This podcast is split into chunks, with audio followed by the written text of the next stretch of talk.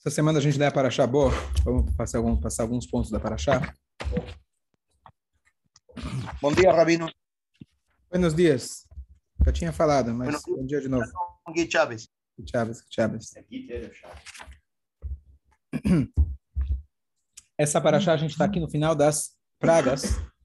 Então ficaram faltando três pragas. Arbe, Rosher e Makad Bechorot. Arbe são os gafanhotos, Rosher a escuridão e Makad Bechorot. E cada uma delas, Moshe Rabbeinu, eh, ele aparece pouco antes, na verdade. Moshe aparece no início da Paraxá, da Paraxá Deus fala para Moshe Rabbeinu, Bo el Paró, venha comigo para o Paró, não é vai para o Paró, venha comigo, que Moshe Rabbeinu nessa hora estava com medo, o Paró, não somente que era um rei muito poderoso, mas quando nós temos um rei poderoso aqui embaixo, é porque tem uma força espiritual muito grande.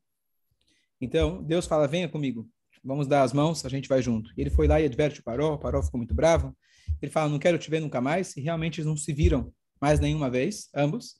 E vem as três pragas, Arbe, Roshech e Makad Bechorod. Então, explicar rapidamente qual, qual que era o significado de cada uma das, cada uma das Makot.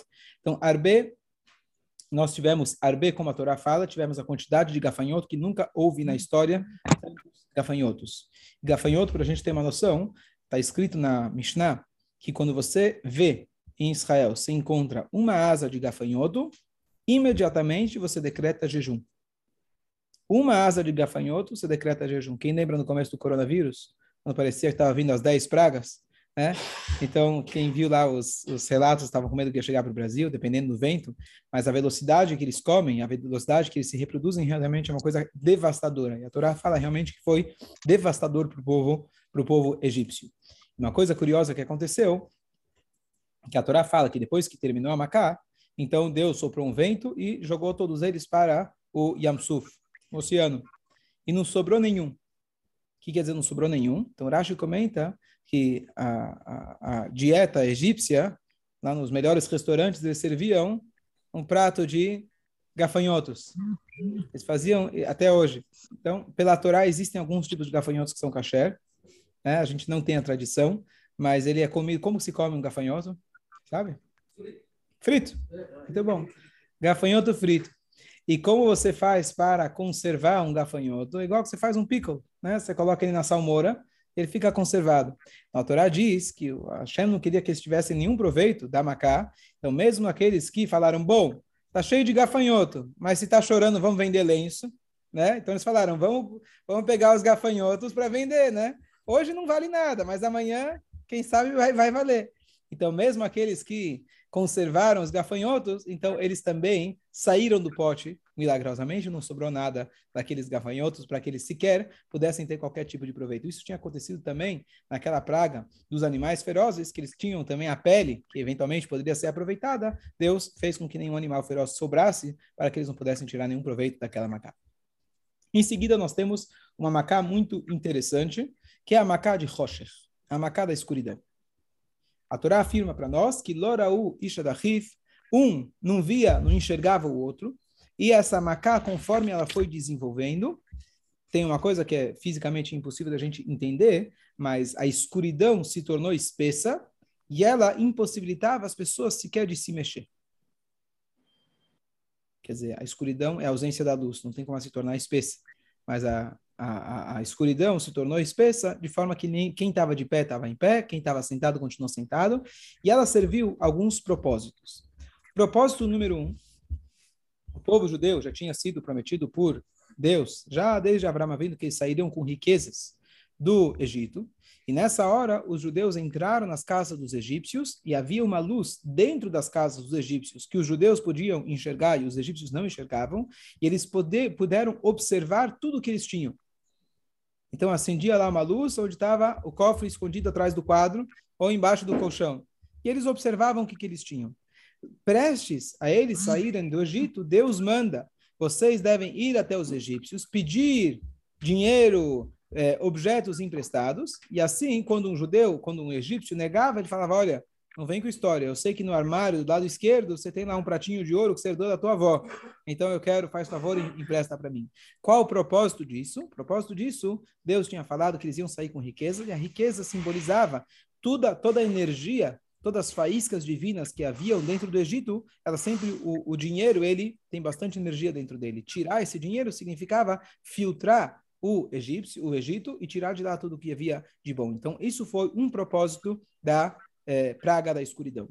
Propósito número dois, a gente vai ver logo no início da paraxá da semana que vem, que quatro quintos do povo faleceu durante a praga da escuridão. Provavelmente o maior holocausto da nossa história. E por que isso? Porque eles não queriam sair do Egito. Eles negavam a sair do Egito. Então não foi uma não foi um castigo, mas simplesmente uma consequência. Você não quer sair do Egito, então você fica no Egito. Fala.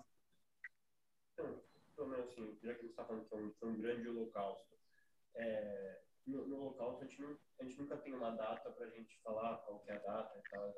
Se fixou. Então, a gente se fixou. A gente teria uma data. Por que a gente não faz uma lembrança? Qual que seria a data? A data do Macat Rocha? É. Interessante. Boa pergunta.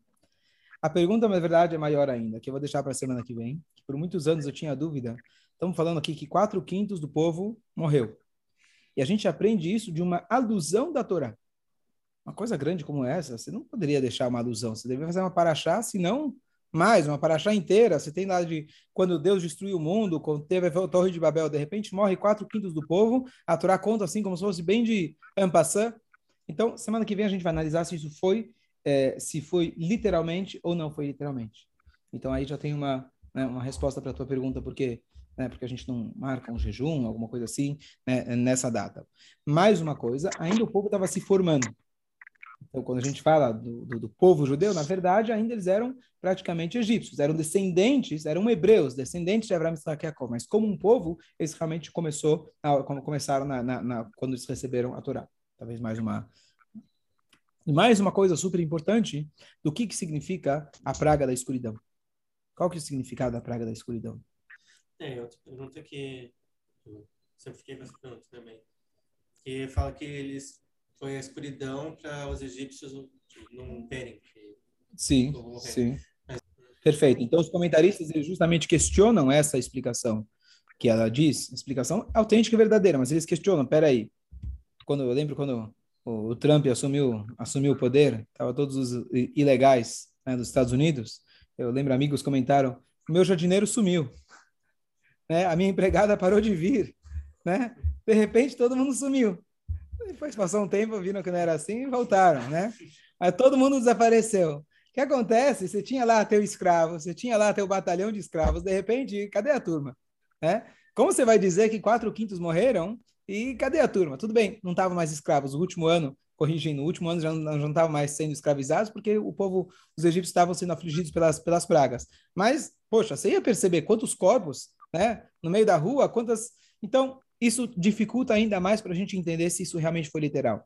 Então, é, se Deus quiser, semana que vem a gente vai elaborar nisso, uma explicação muito bonita do que o Rebbe explica a respeito entre outras que, eu, que ao longo dos anos eu fui, eu fui, eu fui, eu fui vendo. Mas é, o outro propósito também da praga da escuridão, que nós sabemos que toda a ideia das pragas, toda a ideia da Torá contar para a gente Egito, Paró e etc., não estamos falando de uma historinha do passado. A Torá está contando da nossa realidade num formato de história. Para quê? Porque é mais fácil a gente contar a historinha da, do cajado que engoliu a cobra, etc. A gente fica focando no cajado, na história. De repente você entende que o cajado de Moshe tem a ver com você, a cobra é você, não foi Adão que comeu da fruta proibido, somos nós que comemos diariamente, não foi aquele povo que reclamava para Moshe, somos nós que reclamamos. Então a Torá usa a história apenas como uma metáfora, não que não foi literal, foi literal, aconteceu, mas a Torá escolhe da história os momentos que são relevantes para o nosso dia a dia. Então uma das frases mais marcantes dessa praga da escuridão, Lo Ra'u Ish Etachif.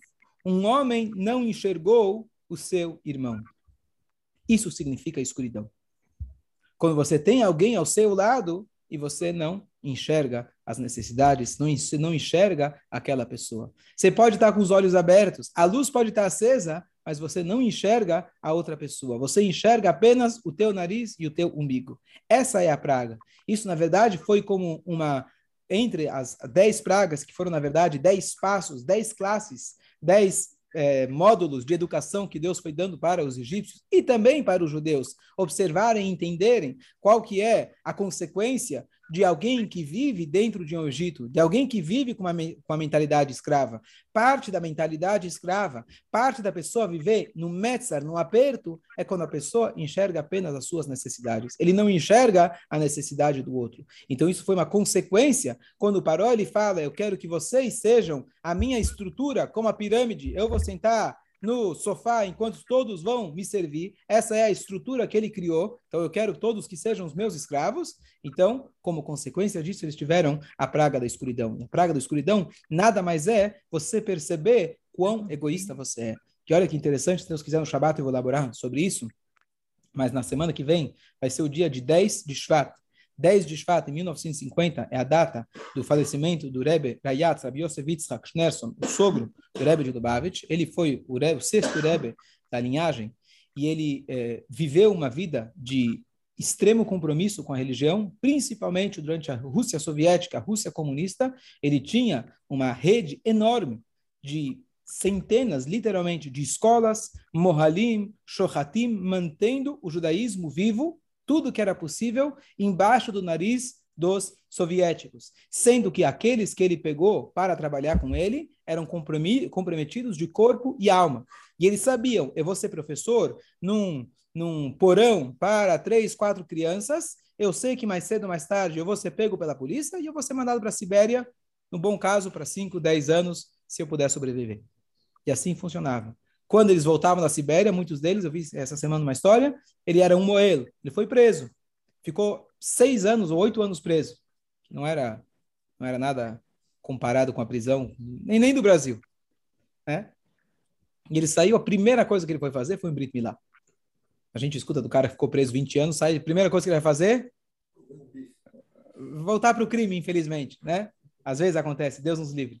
Então, o que acontece? Ele, a primeira coisa que ele foi fazer, voltou para o crime. Qual era o crime? Fazer Brit Milá nas crianças. Então, isso foi, o, a quem encabeçou todo, tudo isso foi o Rebbe. E ele, inclusive, precisou fugir várias vezes, e até que finalmente chegou nos Estados Unidos para, de lá, inclusive, continuar mantendo, e o Rebbe manteve esse trabalho até 1991 e etc., mandando, mandando shluchim eh, clandestinos como turistas, etc., para manter o judaísmo vivo na Rússia, e de repente, hoje você vê, a Rússia realmente é um lugar, dos lugares que mais judaísmo você tem. Eu comentei para vocês é, o Rabino Lazar, que hoje é o rabino-chefe da Rússia, muito conhecido, que ele é amigo do Putin. Ele tem assim um relacionamento muito forte com o Putin, ele é super conhecido. E ele, então, ele, ele comentou, a, a, a, quando ele chegou, né, não, é, não chegou com esse, né, sendo amigo do Putin, ele chegou sendo um cara que foi mandado lá em pleno comunismo, e no dia que, na semana que ele chegou, teve um pogrom, na, não sei se foi a semana que ele chegou, do ano que ele chegou, teve um pogrom na sinagoga dele, né, era véspera de Lag BaOmer, e ele falou, vamos fazer a, a festa de Lag BaOmer independente do pogrom, e de lá ele começou o trabalho dele. E as pessoas que estavam lá, escondidas por 40, 60 anos, a escondendo a sua identidade de judeus, eles chegaram e falaram, Rabino, está todo mundo querendo ir embora daqui, você está vindo para cá, você está maluco? A gente não quer ser judeu, não queremos que alguém esteja aqui na nossa, na nossa cara, jogando na nossa cara, somos judeus, vocês são judeus. É a última coisa que a gente quer. A gente quer apagar isso da nossa memória. Sofremos muito e você vem aqui, está voltando, está maluco? E hoje, né, o renascimento que, é, graças a esse trabalho que o Rebbe anterior começou, o nosso Rebbe continuou, você tem isso dentro da Rússia. Então, isso foi, 1950, foi a data do falecimento dele, o falecimento de um tzadik, é, na verdade, o dia onde se reúne todas as forças, toda a, a, missão de vida dele se reúne no dia do falecimento dele. Então, isso vai ser agora, semana que vem, no dia 10 de Shvat. E um ano depois, 1951, o Rebbe assumiu a liderança. E sobre ele, não preciso contar, que todo mundo já conhece, sabe muito bem, um pouco, a gente sabe uma pequena fração do impacto que ele tem e teve sobre, é, sobre a humanidade, sobre o judaísmo, assim por diante. É, mas só um, um, detalhe interessante, que se Deus quiser no Shabat, a gente vai estudar uma Amar, que foi, na verdade, um, um, um, um como se traduz mamar, um, um, discurso racídico que o Rebbe anterior ele tinha lançado, ele tinha é, escrito para ser distribuído no dia 10 de Shvat, que era a Yurtzai da avó dele, que ele mesmo acabou falecendo. E esse, esse mamar, ele tem é, 20, 20 capítulos, e quando ele faleceu, o Rebbe, no ano seguinte, começou a analisar cada ano um desses capítulos. E esse ano a gente também está analisando, a gente está revendo o Rebbe por 40 anos, ele reviu duas vezes e pouco esses capítulos, e desse mamar dado pelo, pelo Rebbe anterior, e a cada ano a gente estuda que ele se chama Bati Legani. Esse é o nome do Mamar. Talvez vocês já ouviram é, esse, pelo menos o título. E o foco desse ano, justamente, é sobre o conceito luz. Toda essa introdução foi para a gente voltar aqui para a praga da escuridão. E qual que é o conceito luz? Hassidut foca bastante nesse conceito luz. E uma das coisas é que a luz, ela não ocupa espaço. A luz, ela não introduz nenhuma novidade. A luz permite que, com que você se enxergue e que você enxerga quem está ao seu lado. Esse é o conceito de luz. Luz, na verdade, é o melhor exemplo para a gente do que, que significa humildade, do que, que significa a pessoa transcender.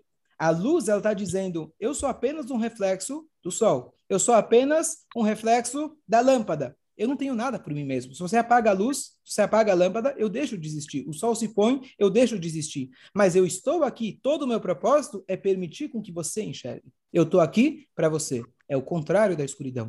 É isso, na verdade, a diferença entre exílio e Geulah, e a saída do Egito, que foi o trabalho que Moshe Rabbeinu, que Deus impôs Moshe Rabbeinu de tirar o povo do Egito, que significa trazer um pouco de luz para cada um deles. Trazer luz significa você conseguir enxergar os outros, enxergar a si mesmo que você está aqui para um propósito maior do que você mesmo. Você é apenas um reflexo divino. Esse é o ápice da nossa missão. A gente conseguir enxergar a nós mesmos como luz. Eu não ocupo espaço. Eu não estou aqui para mostrar a minha grandeza, o meu, a minha personalidade. Eu estou aqui para poder iluminar os outros. Esse é o nosso, esse é o nosso papel.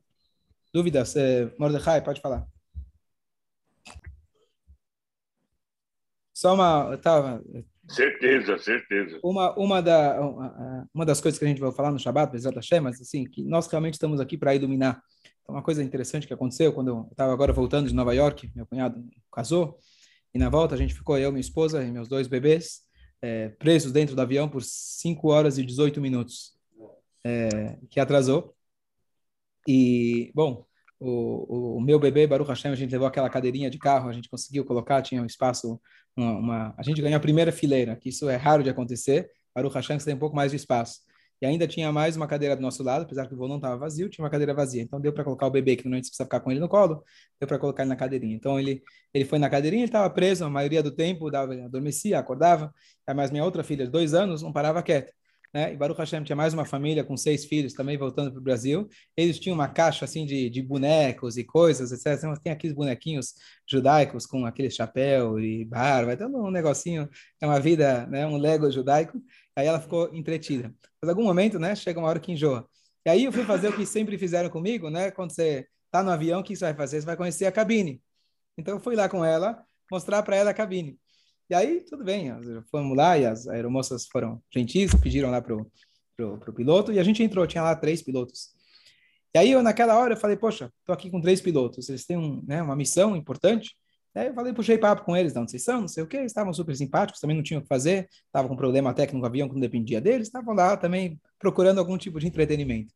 E aí eu comentei com eles uma passagem, que vou comentar com vocês, mas assim, realmente aproveitei um instante que eu tinha para poder compartilhar uma mensagem que acho, espero que entrou né, no coração deles. Eu fiz para eles a seguinte pergunta.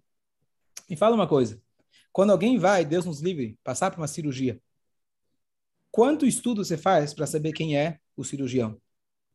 Você quer saber quantos anos de prática ele tem? Qual a faculdade que ele fez? Qual é o grau de sucesso que ele tem?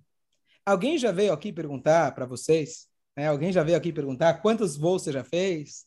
Quantas turbulências você já passou? Né? Ninguém se preocupa. Você entra no avião e vai embora. Por quê? É realmente boa pergunta. Eles não sabiam responder. Eu falei, não pensaram na resposta, mas a resposta é muito óbvia. Porque o, cirurgi o cirurgião, se não dá certo, Deus nos livre, ele volta para casa dele, vai para a família dele e continua o trabalho dele. Se o piloto comete algum erro, ele vai junto. E esse é o motivo que a gente não precisa pesquisar dele, que a vida dele está indo junto. E eu falei para ele que a grandeza, na verdade, na vida, é a gente não ser um cirurgião, e sim a gente ser piloto como vocês. A gente está pronto para se colocar na pele do outro. A gente está pronto para ir na viagem junto com o outro. E não dar conselhos, e não simplesmente falar para os outros. Né? Eu, aí eu saí de lá e eu entendi que realmente, talvez, a gente não sabe, mas há cinco horas de atraso, que todo mundo né, teve transtorno, mas às vezes por uma palavra que a pessoa pode escutar e transformar a vida dele, isso pode ser, pode ser talvez um, eu era a causa, né?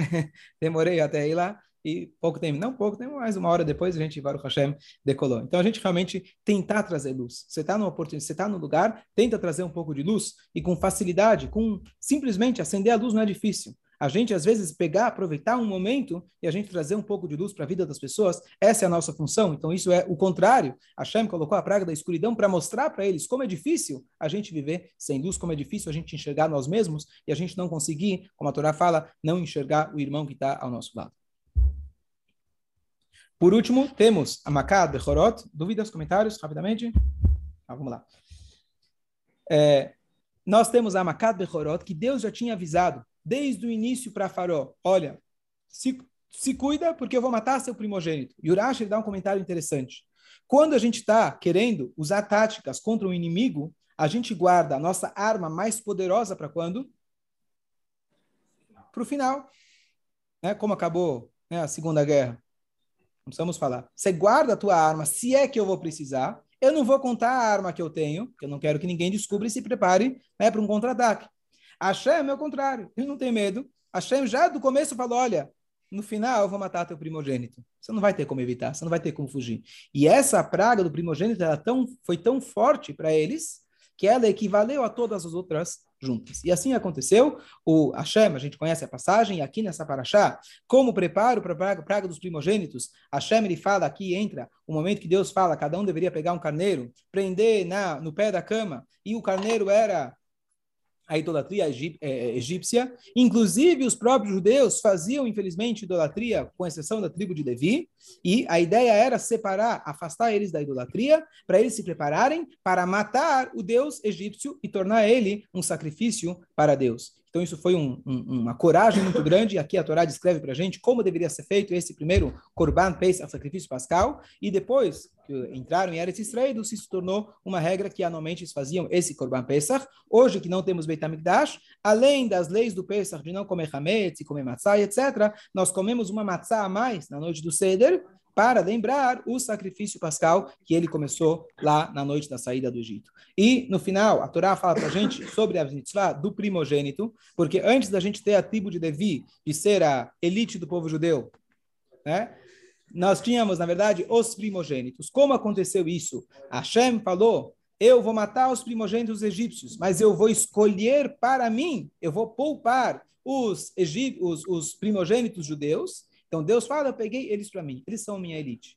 Posteriormente, quando o povo fez o pecado, bezerro de ouro, inclusive os primogênitos, eles perderam isso, e quem passou a ser elite, aqueles que não participaram, foi a tribo de Levi. Mas o Bechor, o primogênito, ele tem ainda pela Torá alguns direitos, né, de relação à herança, respeito que os irmãos menores têm que respeitar e assim por diante. Algumas leis, quando é o pai e a mãe são Israel, o filho nasceu de parto normal, você tem que redimir. Foi? Mas, mas se chama, se chama Pidiona Ben, mas de qualquer jeito, a, a, a regra de quem serve a Deus no templo, isso ficou exclusivo dos Koanim. E a Torá conclui, inclusive, com a mitzvah dos tefilim, e a gente deve colocar os tefilim, como a gente já comentou hoje de manhã, e esse é o resumo da nossa paraxá. Dúvidas, comentários? E aqui a gente conclui.